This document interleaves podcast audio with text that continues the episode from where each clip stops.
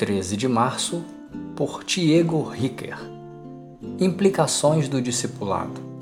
Eu te seguirei por onde quer que fores.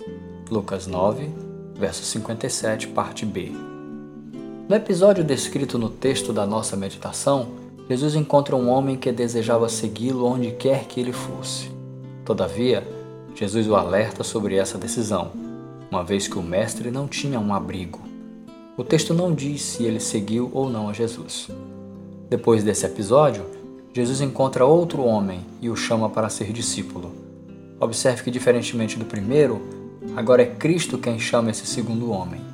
Então ele pede para sepultar o seu pai, isso é, primeiramente cumprir o seu dever como filho, esperar a morte do seu pai e sepultá-lo para depois segui-lo mas Jesus não aceita esse pedido.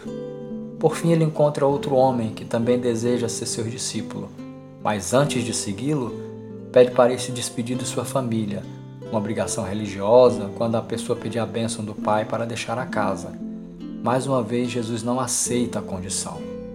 Nessa narrativa, o evangelista Lucas procura mostrar as implicações do discipulado. Seguir a Jesus significa segui-lo sem olhar para trás.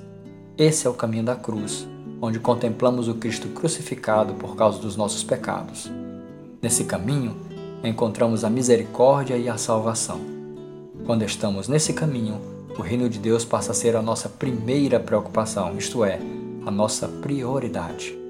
Dela dependem todas as outras coisas.